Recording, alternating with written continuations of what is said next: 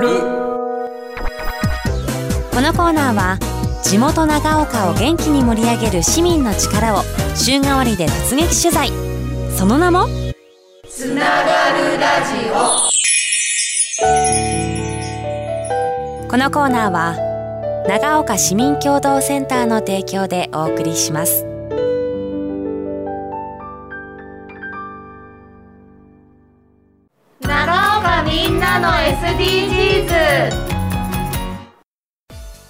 つながるラジオ。今週は長岡市内で SDGs に取り組む企業さんにスポットライトを当てた長岡みんなの SDGs です。今回のナビゲーターは長岡市民共同センターの栗林さんです。栗林さんよろしくお願いします。はいよろしくお願いします。さあ長岡みんなの SDGs とありますがそもそも SDGs って何でしたっけ？教えてください。はい2015年に国連で定められた持続可能な開発目標のことです。2030年までに世界のさまざまな社会課題の解決を目指す17の目標が定められています。世界で取り組む SDGs であれ地域で取り組む市民活動であれ掲げる思いは同じ誰一人取り残さないことです。一人一人の力は小さくてもみんなで力を合わせればより良い社会が作れるはずです。さあ今日はですね東蔵王にあります長岡を代表するあの大大大大大企業さんにお邪魔しているんですけれども今日どんな企業さんご紹介いただけるんでしょうか？はい、えっと、今回ご紹介するのは日本正規株式会社の皆さんです。日本正規株式会社さんは主に、えっと、車やバイクについているメーターの開発であったり設計製造を行っている会社です。今回は社員食堂で提供されている SDGs 健康経営メニューについてお話を伺いたいと思っていますありがとうございます。まあ、ヘッドアップディスプレイといえば日本正規と皆さんもねよくご存知だと思いますのでこれ以上言いませんけれども、はい、それではお一人ずつ自己紹介をお願いします。はい、えー、サステナビリティ推進の浅尾哲夫と申します。よろしくお願いします。はい、同じくサステナビリティ推進の小山茂と申します。健康管理室保健師の保坂和歌子と申しますありがとうございます。今日はですねこの3名の美男美女に集まっていただきました。大きな拍手。あの日本正規さんいろんな部署あると思うんですけれどもサスティナビリティ推進っていうのは浅尾さんすごい部署があるんですね。そうですね、えー、SDGs というこうワードが巷に広がり始めた頃に我々も、えー、積極的に取り組む、えー、それを対外的にも示すべく2年前に発足された部門です。その中にお一人健康管理室から保健師でいらっしゃいます保坂さんにお越しいただいているんです。地域密着で健康経営メニューということでですね開発をされたと伺っております。まず一つ目が健康メニューウェルネスランチの開発ということですがこのウェルネスランチが開発される経緯きっかけってどんなものがあったんですか？昔の会社の社食っていうのは基本的に茶色と白のメニューですごくこう体を使う方が喜ぶなっていうようなメニューでしたただそればかりを食べているとやはり肥満になったりとか高血圧っていうところも気にはなっていたのでやっぱり減塩を進めたいなという思いがありましたで開発当時がちょうど2012年だったんですけれどもその頃新潟県が新潟減塩ルネサンス運動っていう、まあ、減塩県民運動みたいなのをやっていたんですね。でまずはできるところからというところでその減塩活動を、まあ、社員食堂で取り組むことにして味噌汁の塩分濃度を下げたりですとか醤油差しをちょっとしか出ないものに変えたりですとかあとは具沢山の味噌汁を出すようにしたりとか、まあ、そういったところから始めました。保坂さんはもう社食の茶色をなんとかしたいというこの使命感に駆られてですね、まあ、活動を取り組んできたということなんですけどどうでしょう？あの食レポは今日はですねもうすべて小山さんに振ろうかなと思ってるんですけど保坂さんがこう入られてそれこそ味噌汁が具だくさんになるとかちょっと減塩に気を使ったようなメニューが出てくるっていうそういったこう変化は感じられました？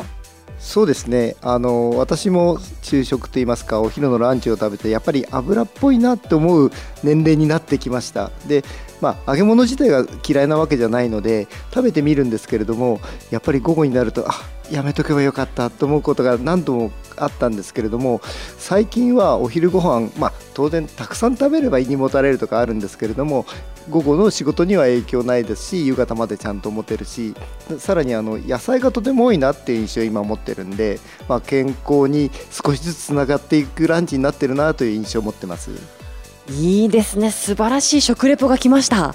具体的なメニューも今目の前にたくさんご用意いただきました。ただこれは実物ではなくてコピーなんですよね。これ資料なのが残念なんですけれども早速ちょっとご紹介いただきたいと思います。まず飛び込んでくるのが長岡農業高校とのコラボメニューですね。はい。減塩だけじゃなくてやっぱりメタボ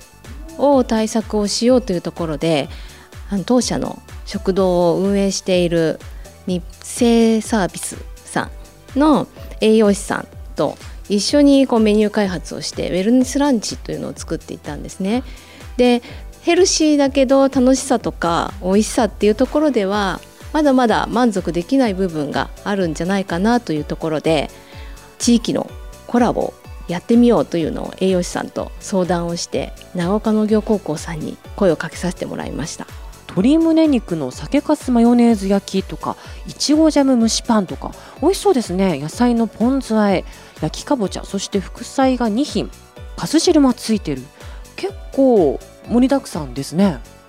そうですね。長岡農業高校さんであの醸造された日本酒の酒粕を使わせてもらいましたしあとは学校で作られたいちごジャムを蒸しパンの中に練り込んだり卵も農業高校さんからご提供いただいて蒸しパンという形にさせてもらいでとってもカラフルで美味しそうなメニューに仕上がっていると思います。そして地域の企業さんともコラボレーションしています。吉野川酒造さんですね。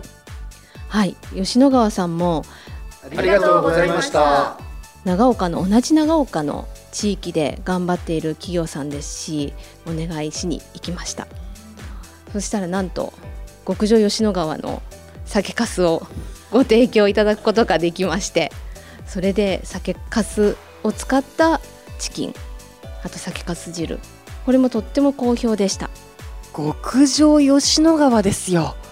これ正直もう極上な社食だと思うんですけど小山さんこの辺りはいかがでした？最初、うん、酒粕で作ったチキンってどうなんだろうって思ったんですけれど意外とさっぱりしてますし食べやすかったです。で肉もちょっと柔らかめになるのかな酒粕を使ったことによって。とても食べやすくてヘルシーな感じがしましたね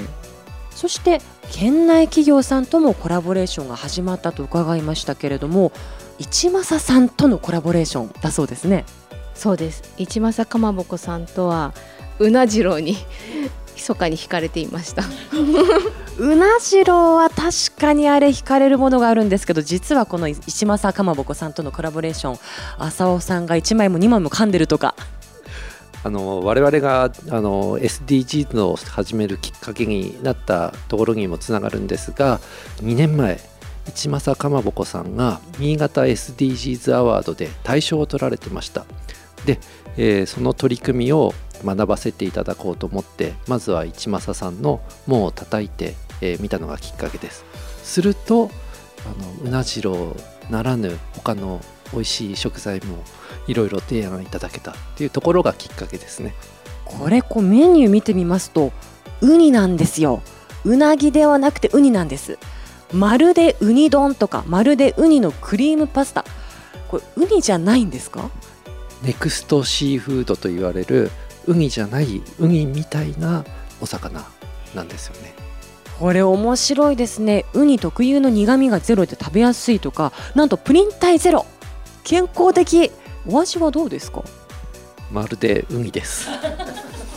もうタイトル通りですね。そしてもう一社ありますね。こちらは亀田製菓さんとのコラボレーション。はい。一政かまぼこさんのコラボの後にですね社員にアンケートを取らせてもらってその時に次にコラボしたいメニュー会社さんはどこですか？っていう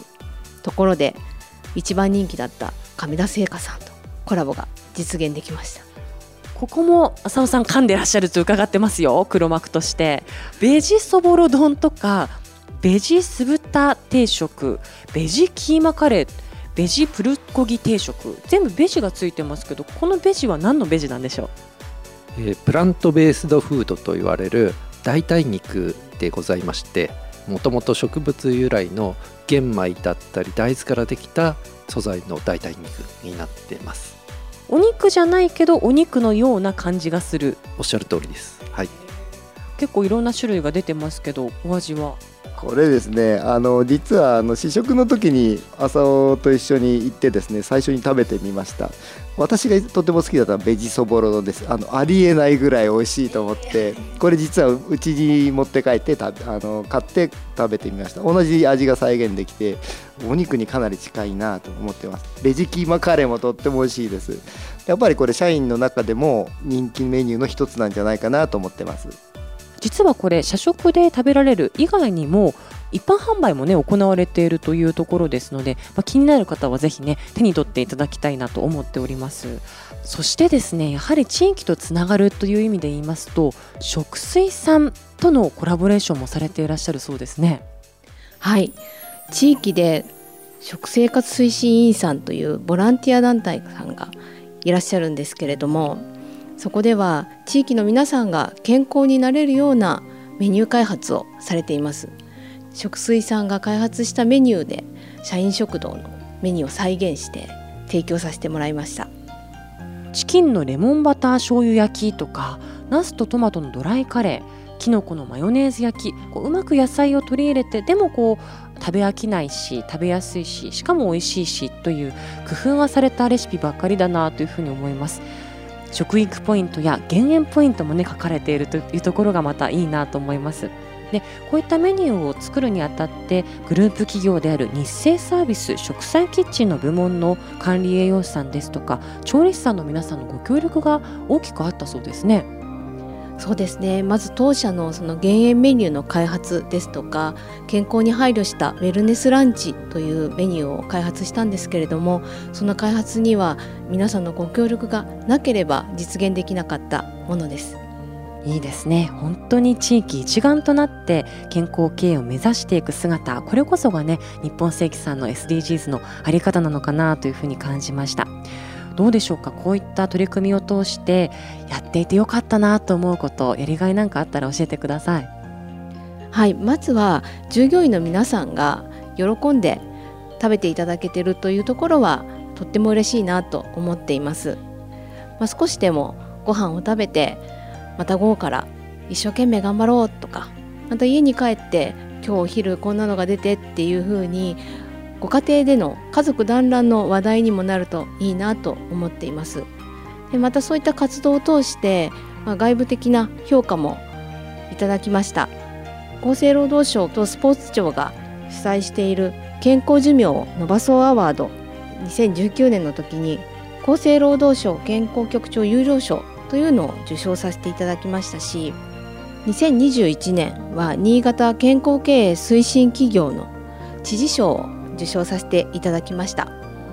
健康経営有料法人の大企業部門にも認定を受けておりますので、まあ、そういった外部評価でも評価いただいたところは嬉しく思っています。さあ栗林さんここまでお話聞いてきましたけれども日本正規さんのこの取り組み SDGs のゴールで言いますと何番のゴールに当てはまると思われますか？はい。こう積極的なこう健康経営に取り組まれていること、まあ、そして地域との交流を図りながらこう進めていくというところで、まあ、地域活性化にもつなげようとされている点については目標3のすべての人に健康と福祉をそして目標17のパートナーシップで目標を達成しようにもつながっていると思います。やっぱり SDGs っていうのはこう意識をされている部分だったりするんですか浅尾さん？おっしゃる通りでこういったメニュー開発の中でこの食材もしくはこの取り組みがどういった SDGs の何番につながっているかそういうことを啓蒙するように教育するように心がけています。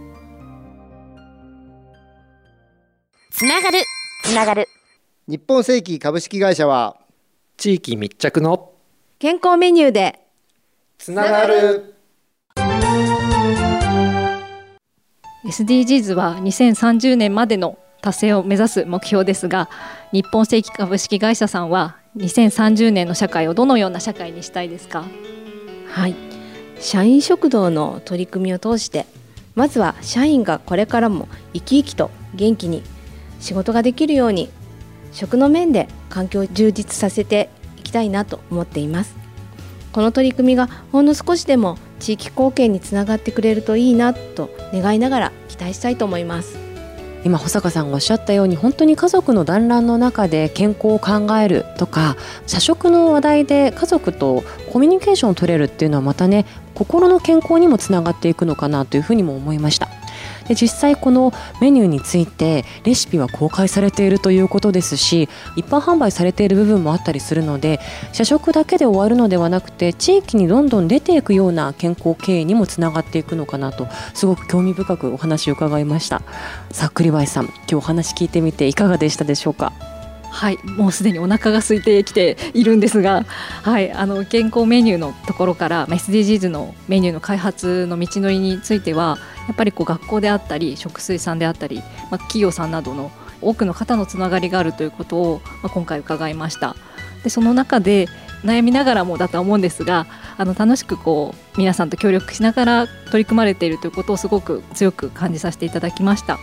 でその中で皆さんがそういうふうにこう広げていくものがそういったこう仕事と生活の両面での楽しく張り合いそしてこう食について考えるというところにつながっていくんだなというふうに今回思いました。はい本日ありがとうございました。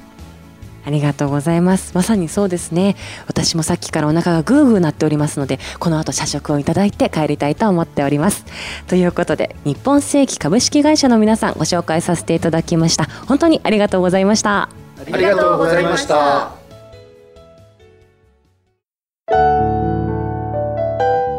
このコーナーは長岡市民共同センターの提供でお送りしました。